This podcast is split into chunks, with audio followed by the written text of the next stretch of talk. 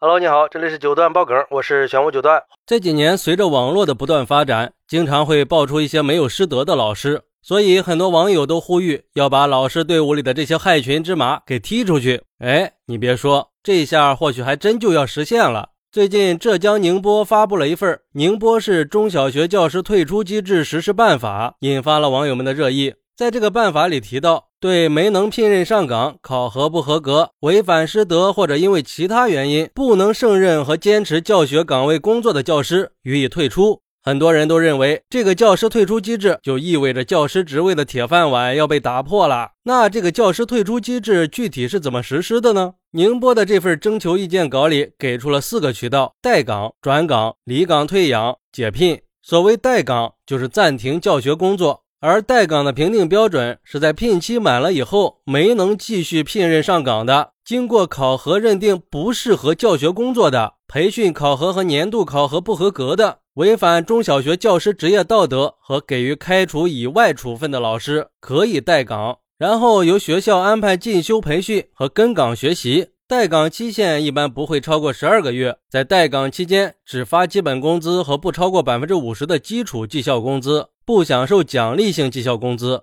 转岗是说从教学岗位上转到非教学工作岗位上，其中包括了教师本人申请转岗和学校安排转岗。离岗退养是说退出工作岗位，但是和学校还保留着人事聘用关系。解聘就不用说了，直接开除呗。但是这个征求意见稿给出了七种可以解聘和三种应该解聘的情形，包括连续两个学年度考核不合格、连续旷工超过十五天、违反工作规定和操作规程发生责任事故的。其实说到教师退出机制，宁波可不是第一个发布的了。早在二零一一年的时候，宁夏就已经建立了教师退出机制。但是当时只是对年龄偏大和长期有病、不再适合教育教学要求的老师进行分流，对三年内工作年限满三十年或者距离退休年龄不到五年，并且工作年限满二十年的老师可以申请提前退休。不过，对于教师退出机制的全面实施，还是需要解决一些难题的。比如说，有网友就说了：“对于这个机制，我举双手同意。现在很多学校都是好老师进不去，不合格的老师出不去。”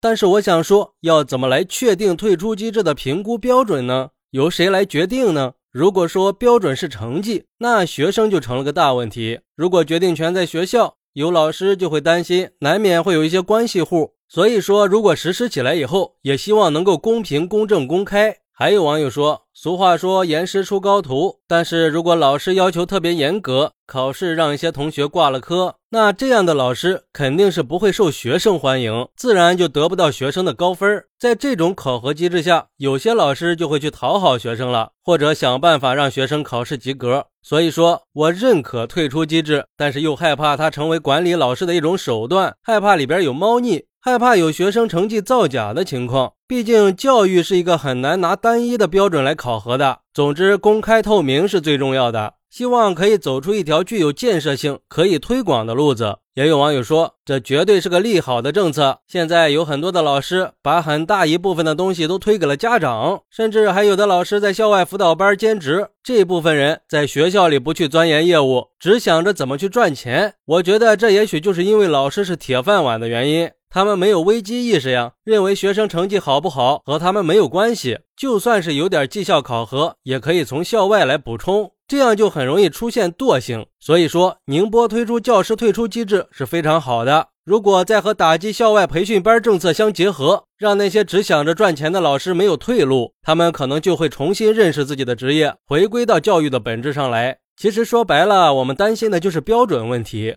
如果除去那些师德败坏的严重问题，比如说殴打学生、侮辱学生的，单纯就教育和教学来说，大多数问题都是教育方式欠妥。但是这个妥的教育方式，它本来就是仁者见仁、智者见智的，很难去界定。所以说，建立科学的教育退出机制，一定要把好关。也要激励和惩罚相结合，不光是要那些不合格的老师退出，优秀的老师也应该鼓励，这样教师队伍才能保持整体上的稳定。好，那你是怎么看待这个教师退出机制的呢？快来评论区分享一下吧，我在评论区等你，拜拜。